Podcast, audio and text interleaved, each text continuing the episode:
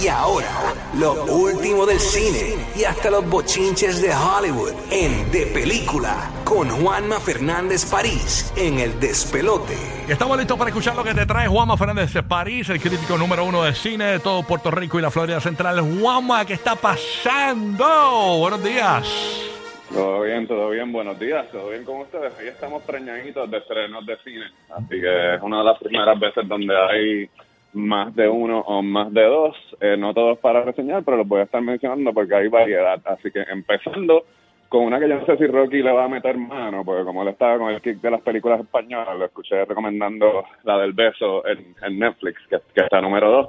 Pues hay un remake esta semana en cines de la película que hace como unos cuatro o cinco años causó sensación en la taquilla española, que es una película que se llama Campeones, que es de este eh, coach de baloncesto que mete las patas y entonces tiene que entrenar a un equipo de jugadores con deshabilidades. Así que, así que cuando vea Champions esta semana, eh, tanto en los cines de Puerto Rico como en los cines de Estados Unidos, con Woody Harrelson, pues sepa de que hay una versión infinitamente superior que es española, que no tengo a averiguar si está disponible en alguna plataforma de streaming, este pero sepa que Champions de Woody Harrelson, que es uno de los estrenos de la semana, es un remake de una película española que se llama Campeones, que tuvo mucho éxito no solamente en España, sino alrededor del mundo. Obviamente, por eso hay que comprar los derechos y hacen el remake. Entonces, ¿no, no sabes en qué Eh. plataforma es que va a estar?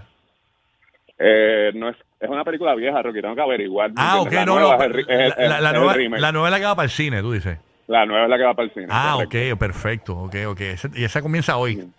Esa comienza, eh, esa comienza hoy. De la misma forma, aquellos que son fanáticos de anime, eh, Luzca Film Fest, que es una, una organización que hace un festival, que era los que organizaban el festival de horror, que ahora es horror, fantasía y sci-fi, que lo hacen todos los octubres, pues está tra- trayendo Demon Slayer a las salas de Puerto Rico. Esto es exclusivamente para los que están en Puerto Rico. Sí. Así que la, preven- la preventa ha estado súper buena, así que si a usted le interesa esa película, pues tiene arranque porque literalmente ya está, o sea, se está vendiendo de lo más bien. Así que métase, eh, puede meterse en Luz Café en Instagram o en Juanma Paris Cine para averiguar más detalles de cuáles son esa- las opciones y los cines donde está disponible, porque no son todos los cines, pero creo que hay por lo menos unas nueve salas donde se va a estar proyectando eso en Caribbean Cinemas. Así que ahora vamos a las que sí le puedo hablar si están buenas o no buenas. Eh, 65 Million Years Before.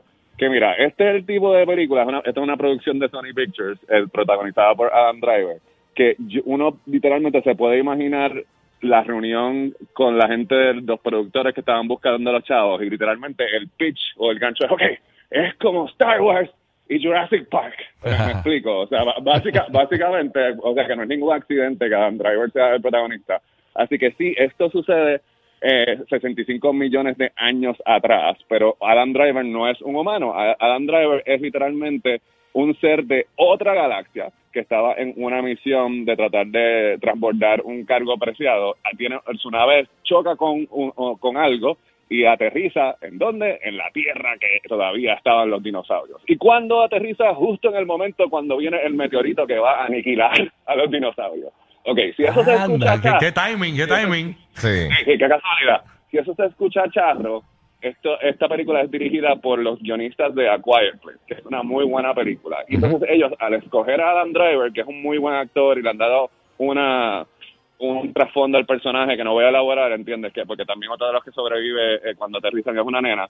Pues le, a- a- le da un peso a la película que no se hace sentir como si fuera un B-movie de estos malos, ¿entiendes? O sea que este es el tipo de película que si no estuviéramos en la pandemia, no hubiéramos tenido la pandemia, este es el tipo de estreno entretenido que estrena como que todas las semanas entre las películas grandes que uno va al cine porque quiere entretenerse, ¿entiendes? Así que la esperanza de Sony Pictures es que con alguien como Adam Driver y con los guionistas de A Quiet Place dirigiendo, pues de que, si no, a- de que es un título original de la que la gente se arriesgue y se aventure. La película está entretenida. Yo hubiera querido más dinosaurios y que se entregara un poco más a la charrería, pero eso soy yo, que quizás eso es espíritu de contrariedad. Así que me estuvo entretenida. Sin embargo, Mira, no, ese no. eh, pon- ponme la cabra de Coscu, la cabra de Coscu, papi, la cabra de Coscu. Gracias, gracias, gracias, gracias. Mala mía, que es que no es desayunado y Sí. ese es mi estómago. Ah, ok, ok. Oye, pero se llama 60, eh, 65. eh, 65 million years Sí. before. Obvia- Ok. Obviamente, cuando vaya a la, a la taquilla, va, pida 65 o 65 million. No pida 69, que esa es otra. Esa la buscan No, esa pídela pero después en este- otra- en otra este- página. este Esa es está gratis online. Ya, bueno. De, Después, antes, durante, eso, eso es variable. Sí, o sea, sí, básicamente eh, eh, tu review es que es entretenida, o sea, se la va a disfrutar. Es entretenida, sí, de que podía haber sido un desastre o podía haber sido más brutal y de nuevo está en el me- en el medio con tirando un poquito más para arriba por tener a Adam Driver como protagonista, pero de nuevo ver a Adam, a Adam Driver con una pistola láser no hay forma de no pensar en Kylo Ren. Y es de los, dice que es de los eh, escritores de A Quiet Place. A Quiet Place, correcto. Así Sí. que ellos, está- ellos escribieron el guion y dirigiendo. Son unos panas que se conocieron desde los 10 años y literalmente han estado dándole vueltas a esta idea. No, y eh, ese este, guion, ese guion de Quiet. Place es, es que es duro, es duro, ese guion. No, la película, la película. Y de hecho, de, de, de, de- bueno, papá, ahora digo yo, yo doy clases de guiones y porque la gente no hable no significa No, que yo hay no sé, hay, un guion pero de, pues, de movimiento y escena y El chiste, el chiste interno. O sea, mira, ese ha sido el chiste más niche que te has tirado. Yo este sé, mi amor. Yo, yo- yo- eh, este chiste no le va a agradar a Juanma. Lo, lo presenté como- eh, dos segundos antes de tirarlo. Lo sentí. Sí, sí, lo sé nada. El punto es que el otro gran estreno de la semana es una secuela y es una secuela de una película donde yo tenía 22 años cuando estrenó el original y Scream 6, ¿ok? Y yo estaba listo, listo, preparado con la con el cuchillo afuera para aniquilar esta película porque yo de- detesté, detesté Scream 5, no me gustó para nada, pero da la casualidad que en esta, como los directores, que son los directores de Ready or Not, que es una compañía que se llama Radio Silence, que tiene una compañía productora, ya se sacaron del sistema de tener que estar bajo la sombra de lo que hizo Wes Craven. Y la trama se muda a Nueva York, ¿entiendes? Porque los personajes que sobrevivieron la original, este, pues van a la universidad, al igual que en Scream 2.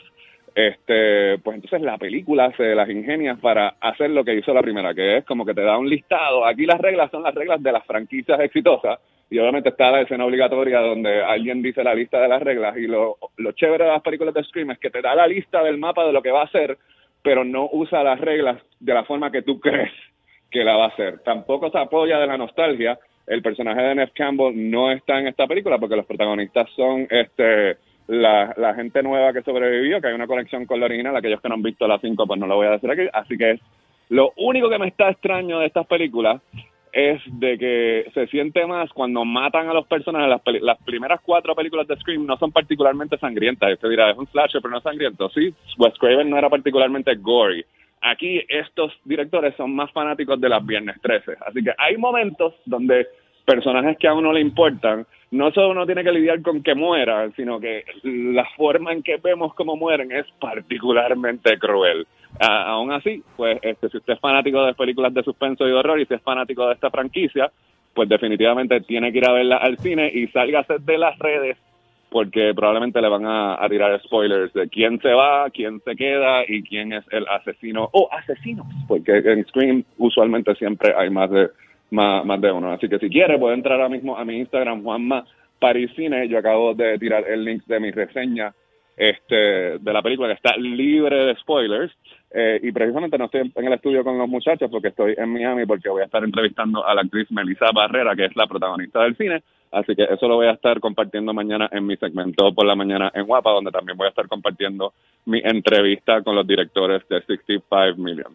Lo último que le estoy diciendo que no que no le di nada de, de streaming es que aquellos ochentosos que llevan toda la vida esperando para la segunda parte de History of the World Part 1, que es una comedia de Mel Brooks que estrenó a principios de los 80, pues en Hulu esta semana, pues la secuela finalmente History of the World Part 2 eh, estrenó y está disponible, pero esta no es una película, sino que es una serie, la dividieron como si fuera, la dividieron en ocho capítulos, Sí. así que aquellos que, que disfrutan de la comedia del creador de Spaceball, y Young Frankenstein y High Anxiety, The Producers, que es Mel Brooks, pues tienen esa serie que literalmente es narrada por él y va con el tipo de comedia que él hacía. O sea, es un flashback bien brutal Claro. cuando este, él dominaba la- las comedias. Si le gusta Spaceball, definitivamente dése la vuelta por Y, Hulu. y- y Dice obviamente que- está el, el- el final de Last of Us, que es el domingo. Entonces, obviamente, Correcto. pues, yo voy a hacer esto. Yo voy a empezar a verlo desde ya y, y voy, a, y voy a procurar el sábado quedarme sin nada que ver. este, Para el domingo para el matarla. domi- Para el para, domingo. para sentir esa tensión del sábado. Ay, Dios Sí, mío, quiero sí, que llegue, sí. quiero que llegue. Y el Y- domingo ver el final. Y hoy yo estaba pensando, pensando en el segmento, yo estaba pensando en Billy, que en realidad también era el único que le importaban los Oscars. El domingo, además, además del final de Last of Us, también se reparten los Oscars. Es el aniversario de la bofetada de Will Smith. Oye, y aquellos sí, que sí. son fanáticos, aquellos que son fanáticos del cine y que le encanta, así que pueden literalmente estar conectados conmigo Dicen todo que, este fin de que- semana. que Will Smith va a estar en la acera del frente sentado en la cuneta, dicen.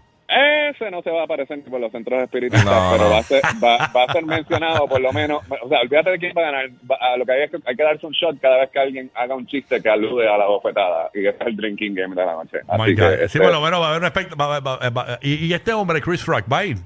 No creo. eh, no se ha confirmado. No, acuérdate que Chris Rock literalmente tiró el micrófono después del especial de Netflix y no tiene más nada que decir. Él ahora mismo está en el tope de esa situación y Sí. yo no creo que, que, que él debe guardarse porque en realidad quedó bien posicionado después del éxito que tuvo con el especial de, de Netflix. Así que nada, Jimmy Kimmel es el anfitrión. Ujú. Con este domingo, si quiere hablar conmigo de las predicciones o de cualquier otra cosa que tenga que ver con recomendaciones de streaming o lo que va a pasar en los Oscars, pues Juanma Parisine en Facebook y de película TV, eh, perdón, Juanma Parisine en Instagram y de película TV en Facebook. Ahí está, gracias Juanma por estar con nosotros esta mañana. Así que lo último del cine de película TV, Facebook, Juanma Parisine, Instagram, dale follow, disfruta ya en Miami, tómate la coladita y pásala bien.